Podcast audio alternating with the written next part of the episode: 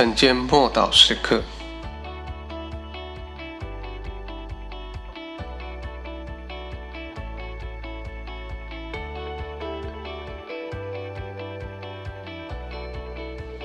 圣灵与情欲相争。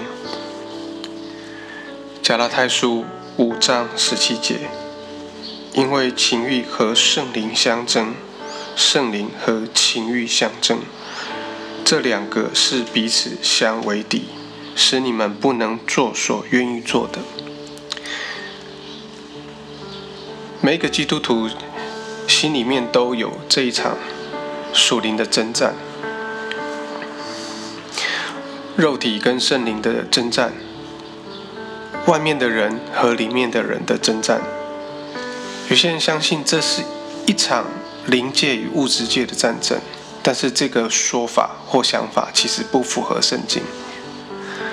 而是来自于呃诺斯底主义，而结果产生了轻视一切物质的错误观点。由于肉体本性必导致对于物质的滥用或误用，所以呢，这个观念普遍呢是大家所能够接受而流行的。然而，即使我们知道将物质除去，肉体依旧存在，因为肉体本性与内在的灵命是敌对的，所以每个人都有可能会屈服或顺从肉体的私欲或软弱，但这并不表示非得过着属肉体的生活方式不可。所谓的属肉体或属情欲的生活方式，是指着我们身为基督徒的我们，不但接受了，而且参与在自我中心的世俗生活当中。当我们开始为世俗的生活方式找借口、掩饰、辩解，或试图大事化小、小事化无，最后我们属灵的生命就会逐渐的死去。因为你不可能又想住在神的国里面。又享受在自我中心、跟世俗、跟情欲的原则当中，就会像罗德的妻子一样，他只是用嘴巴和双脚离开索多玛，可是他的心还有他的双眼却仍然留下来，走不了。结果他变成了岩柱。有时候我们会因为肉体的软弱、情欲的软弱而产生困惑。我们因为已经把肉体控制了。